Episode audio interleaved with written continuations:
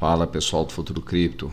Dia ruim aí pro mercado, tudo despencando, mas vamos explicar um pouquinho o porquê. Primeiro aos números aí, market cap total a 2.2 trilhões, queda de 17,05%. Bitcoin agora com uma queda de 17,61%, Ethereum 14,89% de queda, Binance Coin 12,48% de queda, Solana agora 19,44% de queda, Cardano 18,10% de queda. XRP 20,52% de queda, Polkadot 23,12% de queda, Dogecoin 22% de queda, Terra Luna 17,93%. Vamos entender por que dessas quedas absurdas. Bitcoin despenca mais de 20% em outro sinal de nervosismo do mercado global. O Bitcoin despencou junto com outras criptomoedas no sábado, em outras indicações da aversão ao risco que varre os mercados financeiros. Então, gente, o mercado financeiro também está tendo uma queda aí muito boa. Depois vocês olham o SP500 aí, realmente tudo está caindo. O Ether, o segundo maior token, caiu tanto quanto 17,4% antes de reduzir o recuo para cerca de 10%. Mas agora já voltando aí, gente, há uma queda e a Ether já está voltando a uma queda de 14,87%, tá? As oscilações nas criptomoedas ocorrem em meio a um período volátil para os mercados financeiros. O aumento da inflação está forçando os bancos centrais a apertar a política monetária, ameaçando reduzir o vento a favor da liquidez que elevou a ampla gama de ativos. A variante Omicron do coronavírus também gerou aversão ao risco devido à preocupação sobre o que isso poderia significar para a reabertura da economia global. Mas o maior motivo foi esse aqui, gente, ó cerca de 2,4 bilhões em exposição à criptografia, tanto compradas quanto vendidas, foram liquidadas no sábado, o maior valor desde 7 de setembro, de acordo com os dados da CoinGlass.com.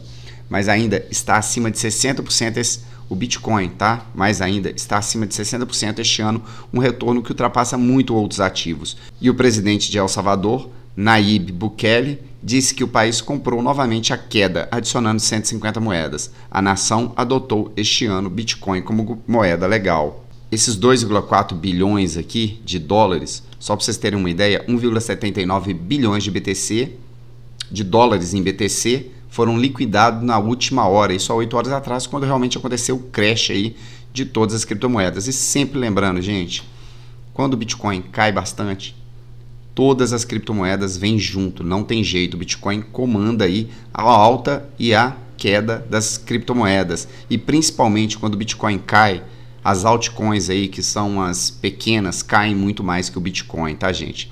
Vamos lá, há uma outra notícia. Isso aí é pra gente. Eu sou holder de longo prazo, eu não vendo minhas criptomoedas na baixa e não pretendo vender tão cedo. Faço algumas mudanças, igual eu tinha comentado.